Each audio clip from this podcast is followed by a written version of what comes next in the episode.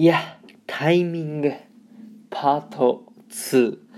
Guten Morgen おはようございます。ドイツ在住サッカー選手の翔ちゃんです。本日も朝ラジオの方撮っていきたいと思います。12月3日金曜日、皆さんいかがお過ごしでしょうか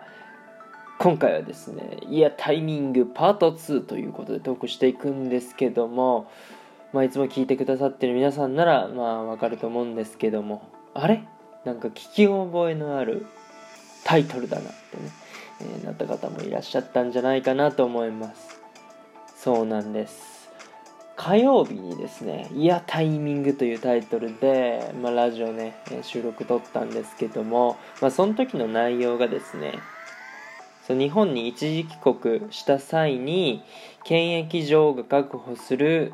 宿泊施設で、まあ、3日間のね、えー、隔離措置が取られるということで、まあ、ドイツからの帰国者ね、その対象に入ったということで、まあ、僕も3日間、あのー、過ごさないといけなくなったっていうようなトークをしたんですけども、まさかまさかですね、その後、追加で3日から6日に変更されちゃったということで、はい、あの一時帰国した際にですね、検疫所が確保する宿泊施設でなんと6日間もね隔離されると。いうことが決定しました。だからまあいやタイミングパート2というね、今回タイトルとさせていただきました。なんか3日ならまだしも6日かよと思ってね。あそんなんしたって変わらんよって、俺めっちゃ元気やぞと。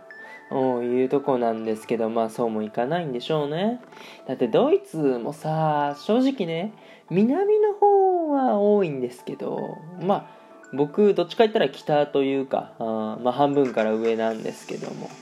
北北西あたりになってくるのかな。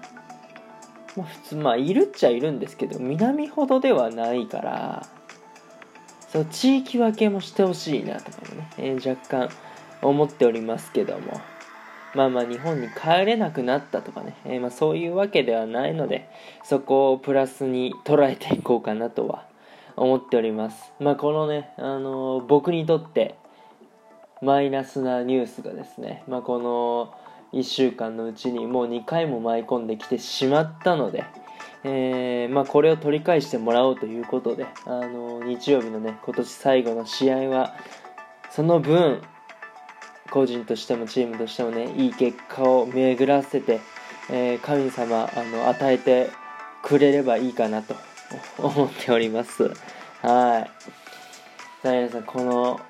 週はねどんな週になるでしょうか。まあ僕はマイナスからのスタートですけどもね。まあ自分の力でまああとは運にも恵まれてほしいですけどもあのプラスに変えていきたいなと思っております。頑張っていきたいなと思っております。というところでね今回はこの辺で終了させていただきたいなと思います。いいなと思ったらフォローリアクションギフトの方よろしくお願いします。お便りのご質問ご感想とお待ちしておりますのでどしどしご応募ください。今日というかね良き一日になりますように愛年しねたくのビスナン